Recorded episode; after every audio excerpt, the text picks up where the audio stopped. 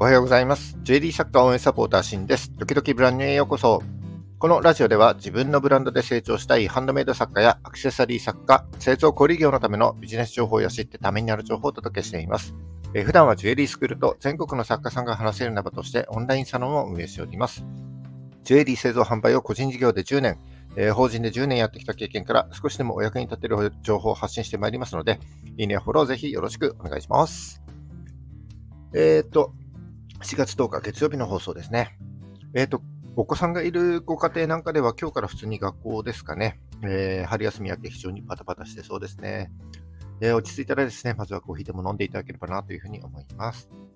えっ、ー、と、さて、今日のお話なんですけども、えっ、と、昨日ですね、ちょっと何気なく自分のフォロワーさんをこう見ていて気づいたことがあったので、少しシェアしたいなというふうに思います。内容としては、えー、まあ、自分の発信するコンテンツの内容ですね、えー、フォロワーさんから学ぼうというような内容になりますかね。えー、例えば SNS やっていて何を発信していけばいいかわからなくなってしまったり、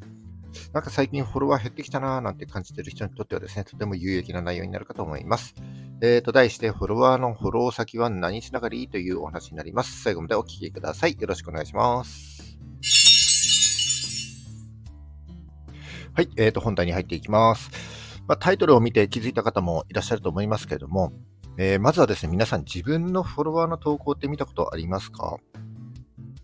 えー、まあ、自分のフォーム画面とか、あとストーリーズなんかに上がってきたフォロワーさんの投稿はね、見るかもしれませんけども、えー、どうでしょうかね、フォロワーさんの投稿見たことありますか？えー、ハンドメイド作家さんの中にはですね、作家さん同士こうお互いにフォローし合っている方も多いと思いますので、まあ、互いにいいねし合ったり、コメントし合ったり、なんてやってる方も多いかもしれませんけども、えー、例えば、こう、相互フォローで、えー、フォロワー数集めてきたなんて方はですね、もしかしたらほとんど見てないかもしれませんよね。で、ちょっと一度ですね、時間をとって自分のフォロワーさんの投稿ってゆっくり見ていただきたいんですけども、えー、まあ、自分のその SNS の投稿にはですね、えー、自分自身が発信したい内容っていうのが含まれていますよね。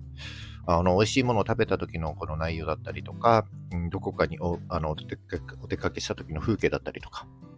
まあ、いろんな投稿を見ることができるわけですけども、その投稿の意図っていうのは、こう、承認欲求というものがあると思います。で、まあ、投稿することによって、そのいいねやコメントを通じてですね、えー、まあ、自分の価値観だったり、その考え方に共感してもらいたいみたいな、他人から肯定的な評価を得ることで、まあ、自己肯定感をね、得ることにつながると思います。で、そのフォロワーの投稿からですね、何がわかるかというと、その人の属性がなんとなく見えてくるんですよね。えっと、性別とか、あと地域とかそういうのはもちろんなんですけども、えー、まあ、家族がいるんだったら家族とお出かけした様子が投稿されてたりしますし、あるいは服の好みだったり、こう好きなブランドだったりとか、あとですね、つけているハッシュタグなんかからも、あの、どういったことに興味があるかなんていうのも、なんとなくこう見えてきます。で、その中で、あの、何人かフォロワーさんをこう見ていてですね、共通しているような属性ってあると思うんですよね。で、その共通しているような属性を見つけることによって、あの、どういった世界観を好むのか、どういった内容、投稿の内容を好むのか、なんていうのがなんとなく見えてくると思います。で、ここからが本題になるんですけども、フォロワーさんがフォローしているフォロー先ですよね。フォロワーのフォロー先から分かることについて少しお話ししたいなというふうに思います。えー、先ほどはあの自身の、自分自身のフォロワーさんの投稿を見ると分かることについてお話ししましたけども、じゃあ、フォロワーがフォローしている人ってこう見たことありますか？えー、まあ、フォロワーさん一人でもね、こう複数の人をフォローしていると思いますので、まあ、それが自分のフォロワーがたくさんいる人にとっては膨大な時間かかると思います。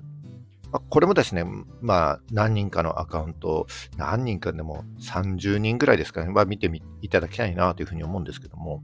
フォロワーがフォローしている理由としては、まあ、フォロワー自身の興味関心あることだったり、あの悩みを解決したい、そんな思いが現れていると思います。ということは、えー、フォロワーのフォロー先が発信している発信ジャンルをリサーチすることによって、その人が抱えている潜在的なニーズをですね、知ることができるということにつながるんですよ。えー、フォロワーのフォロー先をこうリサーチしていると、あの複数人のフォロワーが同じアカウントをフォローしているということもあり得ますので、その共通しているアカウントの発信ジャンルや世界観というのがですね、まさにえ、自分のフォロワーが抱えている悩みや課題の解決策だったりするわけです。えー、例えばですね、自分のフォロワーのフォロー先でですね、共通しているアカウントで、あの家族で出かけられるスポットを紹介しているアカウントだったり、えーと、あるいは料理レシピ系かもしれないし、あもしかしたら占いだっかもしれないですよね。まあ、こんな感じでですね、あの自分のフォロワー、特に自分のペルソナ、ターゲット、顧客としている人のですね、フォロー先を調査して、まあ、その共通点、そのフォロー先の発信内容を調べることによって、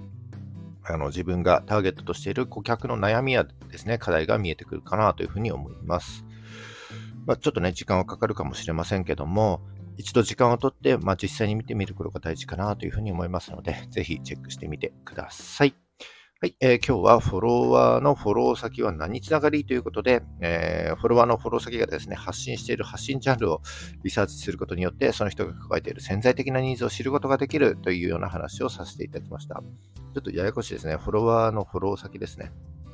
えー SNS をやっていて、まあ何を発信していけばいいかわからなくなっちゃったとか、なんか最近フォロワーが減ってきたかななんていうふうに感じてる人はですね、一度ぜひチェックしてみていただければと思います。はい、今日は以上になります。えー、本日も最後までお聴きいただきましてありがとうございました。えー、この放送が少しでも役に立った、ためになったと思った方は、いいねをお願いします。また、聞いたよと印で、いいねボタンポチッと押して残していただけると非常に嬉しいです。今後も頑張って配信してまいりますので、よかったらフォローをぜひよろしくお願いします。はい。じゃあ、週の始まりですね。今週も頑張っていきましょう。バイバイ。